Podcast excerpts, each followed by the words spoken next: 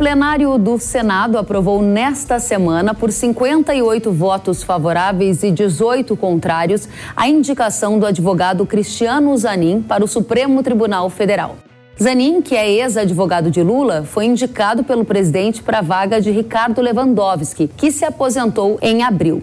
Zanin foi sabatinado pelos congressistas durante quase oito horas e disse que se sente seguro e com a experiência necessária para atuar no STF com o novo ministro do STF, que muda para o agro? A gente vai saber agora com o nosso convidado, jornalista da Gazeta do Povo, Paulo Pousonoff. Paulo, seja muito bem-vindo. Muito obrigado. Eren, olá para você, olá a todos os seus espectadores. Fazia tempo que eu não vim aqui, já estava com saudade. Que bom, a gente também, uma honra estar com você aqui no Hora H do Agro. E para a gente começar, direto ao ponto: sete dos onze ministros que compõem a corte foram indicações do PT. E agora o ex-advogado e amigo próximo do presidente. Isso, na sua opinião, indica uma corte com um caráter mais de esquerda? Não, é curioso você me perguntar isso hoje, porque essa semana mesmo eu estava vendo aí, eu li uma frase, eu não vou nem citar a fonte aqui, porque a a fonte é uma pessoa que as pessoas têm um certo receio até de falar o nome, mas ele estava dizendo, usando um, outro termo, né, para a esquerda, que é comunista, que é um termo, é um, é um termo um pouco mais enfático, mas ele dizia para a gente esperar é, não a economia esquerdista, a economia comunista, aquela economia planificada da União Soviética, né, que a gente sabe dos livros de história, mas para esperar sim uma sociedade cada vez mais esquerdista, cada vez mais comunista. E eu acho que a indicação aí do Cristiano Zanin é, consolida esse caráter mais esquerdista ainda uh, do STF Lembrando que o STF ele não está comprometido, seguindo aí essa frase que eu mencionei, ele não está comprometido com uma economia planificada necessariamente que afetaria é, é, o agronegócio, com certeza. Mas ele está comprometido com pautas mais progressistas. Isso não é nenhuma teoria da conspiração, Kelly. Isso está lá muito claro no STF, tem vários textos lá. O pessoal que quiser procurar, entra lá no site do STF, que é a tal da Agenda 2030 da ONU. E a gente sabe que é uma agenda comprometida aí com é, mudanças climáticas, uma série de mudanças né, de hábitos de consumo das pessoas é, e também com é, uma ideia aí meio de despovoamento da Terra, que seria bom para o planeta, enfim, é uma agenda muito complicada para o agronegócio, para essa pauta aí que sempre parece entrar em conflito com a questão ambiental e a gente sabe que esse conflito é uma coisa inventada, né? Pois é, Pozonoff, outro ponto que interessa demais a comunidade do agro, um dos temas mais importantes para o agronegócio brasileiro neste ano é o marco temporal das terras indígenas. Está com julgamento previsto para ser retomado em até 90 dias na corte. É esperado que o Zanin vote e ele foi perguntado sobre este tema. Eu vou pedir que você assista junto conosco aqui na Jovem Pan o que ele respondeu e na volta você comenta. Vamos acompanhar. A questão do marco temporal é, também é um assunto que está em discussão no Congresso Nacional, é, particularmente agora neste Senado, é, a partir da, da, da, atividade da Câmara dos Deputados, e agora a discussão vai se dar aqui no Senado, e também é um assunto que está é, em análise ou sob análise do Supremo Tribunal Federal. Em tese, é, a nossa Constituição é, prevê tanto de um lado, o direito à propriedade como garantia fundamental e também prevê é, o direito dos povos originários. É, então, tanto a atividade legislativa como a, o eventual julgamento deverá sopesar esses valores, acredito eu, é, e chegar é, numa forma de conciliar esses valores. Acredito também que o próprio Supremo esteja é, produzindo uma boa solução em relação a esse assunto. A afirmação não dá pistas de como ele deve votar ou você acha que tem uma pista? Eu conversei, Pozonoff, com três fontes distintas e eles me disseram que viram um bom sinal ao Zanin mencionar o direito de propriedade na resposta dada. Qual é a sua avaliação?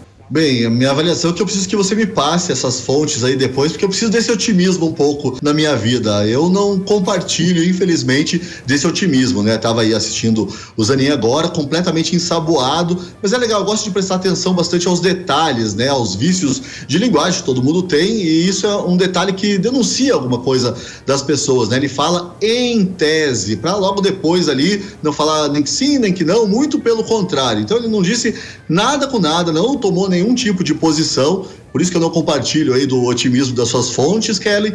Mas é, eu fico bastante preocupado quando o Cristiano Zanin fala. Bem, primeiro, esse em tese aí, é bastante é, é bom a gente sublinhar isso. E qualquer coisa que ele tenha falado nessa sabatina também, eu não, não consigo engolir nada disso. Ele, em outro momento da sabatina que eu acompanhei, ele disse, se disse completamente a favor da liberdade de expressão, e a gente sabe que, enquanto advogado da campanha do presidente é, Lula, ele agiu bastante para censurar jornalistas e veículos de comunicação, então eu não confio nessa é, defesa dele da liberdade de expressão, então por que, que eu haveria de confiar quando ele diz aí qualquer coisa, por mais vaga que seja, né, sobre o direito à propriedade. Eu acho que é bastante preocupante a, a, a, a primeira indicação e depois a confirmação é, do Cristiano Zanin é, no STF. Só reforça ali, é, o PT tem, já tinha, né, o Toffoli, agora tem um outro braço importante ali, é, atuante dentro do STF, dentro da nossa corte máxima, que vou repetir aqui, está comprometida lá com a Agenda 2030. É dessa leitura que você faz, a gente gostaria de dar um passo adiante, porque estão no Supremo Tribunal Federal temas de alta importância para o agro, Pozonoff, como marco temporal das terras indígenas, ferrogrão, se não se resolver lá no Centro de Soluções de Litígios, defensivos agrícolas, pulverização aérea, frete rodoviário, só para citar alguns dos temas regulatórios que impactam diretamente a rotina do setor. O que, que você espera da nova composição do STF e impactos nessa? Nesta agenda agro. Bom, re, é, repetindo, eu acho que o STF é uma corte comprometida não com os interesses do país e não também com o setor é, do agronegócio, que a gente sabe que tem aí esse ponto de atrito com o PT, com a esquerda. É, é uma corte comprometida com uma agenda que é a Agenda 2030 da ONU, que aí os interesses muitas vezes entram em choque com os interesses nacionais, é, um pouco né, por ignorância, um pouco também por má fé. Eu não gosto de presumir má fé nas pessoas ou nas instituições, ou mesmo nesses grupos de pressão é, ambientalistas. Mas a gente sabe que é, existe muita ignorância, existe essa ideia aí da, de que o mundo pode acabar amanhã, e isso, infelizmente, hoje, é, o que eu tenho para dizer para o seu público, Kelly, é que o agronegócio tem que ficar bastante preocupado e bastante atento. E o pior, né, Kelly, é porque o STF ele existe, uma Suprema Corte existe para dar aquela legitimidade legal, que é uma legitimidade moral das iniciativas do governo. Daí a gente acaba vendo uma Suprema Corte eu não quero usar a palavra corrompida, mas eu vou usar corrompida, né, comprometida com uma agenda que não interessa ah, ao, não, não, não compartilha dos mesmos interesses da nossa sociedade, né, da população brasileira. Então é bastante complicado. Eu não compartilho nem um pouco de nenhum otimismo nesse sentido. Eu acho que é, a gente pode esperar aí derrotas bastante duras para o agronegócio. E aí, por consequência, para o país, né? Já que o agro tem um papel muito relevante na Sim. economia brasileira e no desenvolvimento também do interior, não é mesmo, Puzonoff? Não, com certeza, né? A gente vê aí até, a gente tem uma ideia é, estranha, né, de reindustrialização do país. É uma, uma, coisa que não faz o menor sentido. Em vez de apostar já no setor que está ganhando,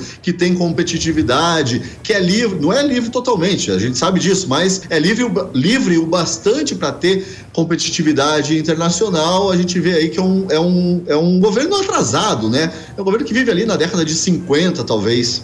Ok, Pozonoff, fica com a gente mais um minutinho. A gente vai trocar de tema e eu volto com você já já.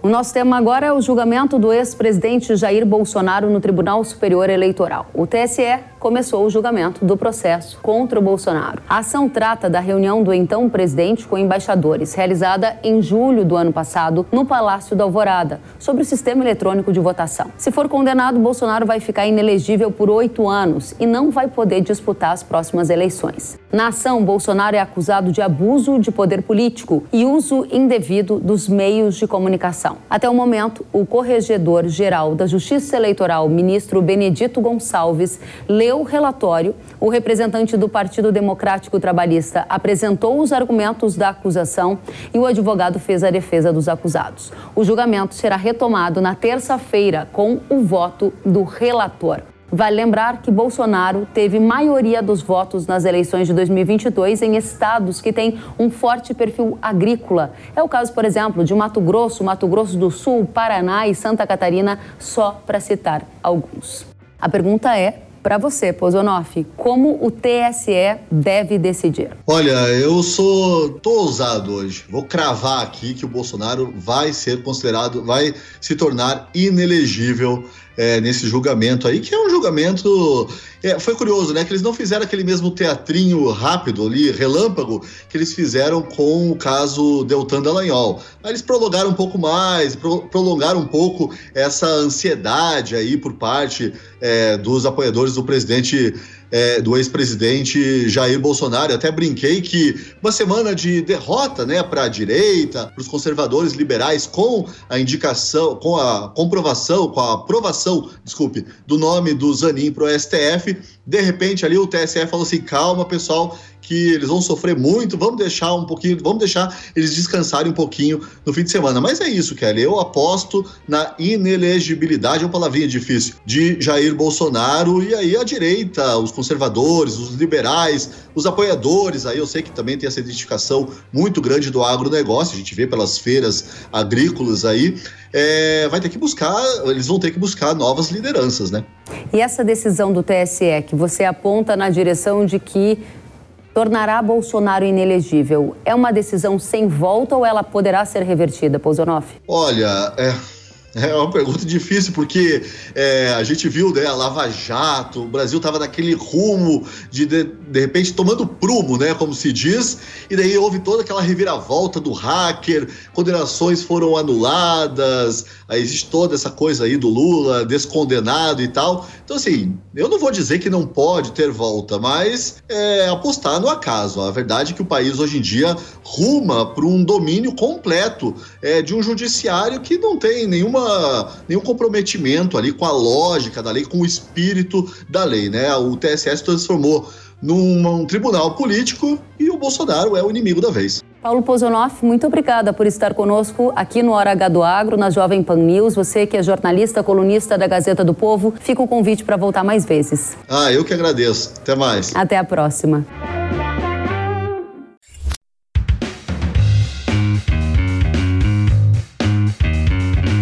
Que bom que você gostou da entrevista e ouviu todo o conteúdo. Se quiser acompanhar as atualizações, siga kellen.severo no Instagram. Até a próxima!